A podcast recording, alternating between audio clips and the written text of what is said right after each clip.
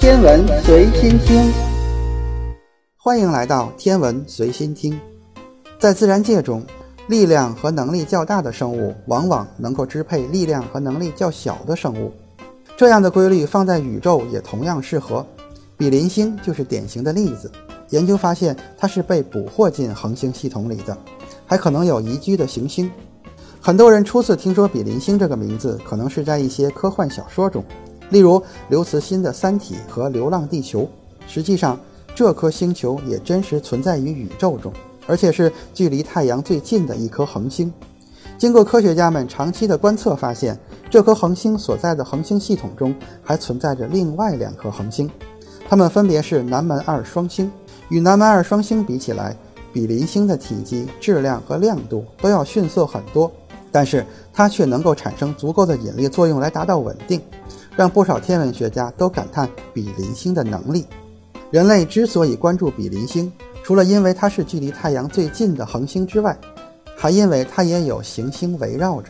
距离地球大约有4.22光年的比邻星已经被证实是两颗行星的主恒星。这两颗行星，其中有一颗位于比邻星的宜居带上，另外一颗是去年四月份才发现的。其中位于宜居带上的那颗行星与比邻星之间的距离是最近的，这让很多人都产生了疑问：与主恒星靠得那么近，它会不会被烤焦了呢？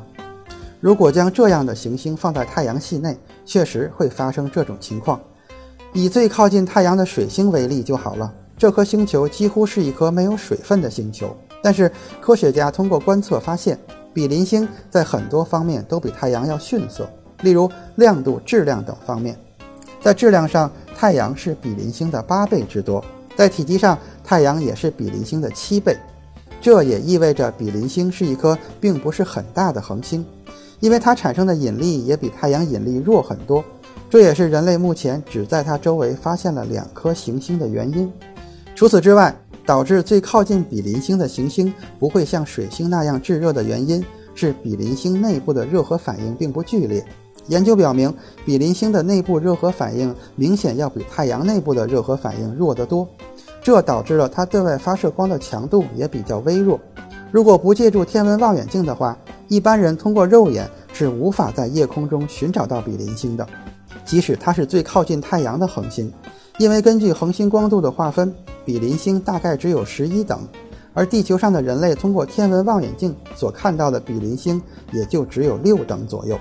虽然如此，但是科学家在研究比邻星的演化历史时候发现，它的年龄几乎和太阳差不多，而且它还很有可能原本就不属于现在的三合星系统。对此，有科学家提出了这样的假设：在如今的三合星系统的区域，原本只存在着南门二双星。但由于它们相互之间的引力太大，以至于无法长期的保持稳定的运行状态。于是，他们将附近的比邻星给捕获进来。捕获的结果出乎意料的理想，使得这个三合星系统一直稳定运行了几十亿年。对于比邻星，很多人想知道的是，这颗恒星周围是否存在宜居的行星？依靠人类目前的探测技术，是无法完全确定这一问题的。只有等人类发展出了更高水平的航天技术。亲自到比邻星去看一看吧。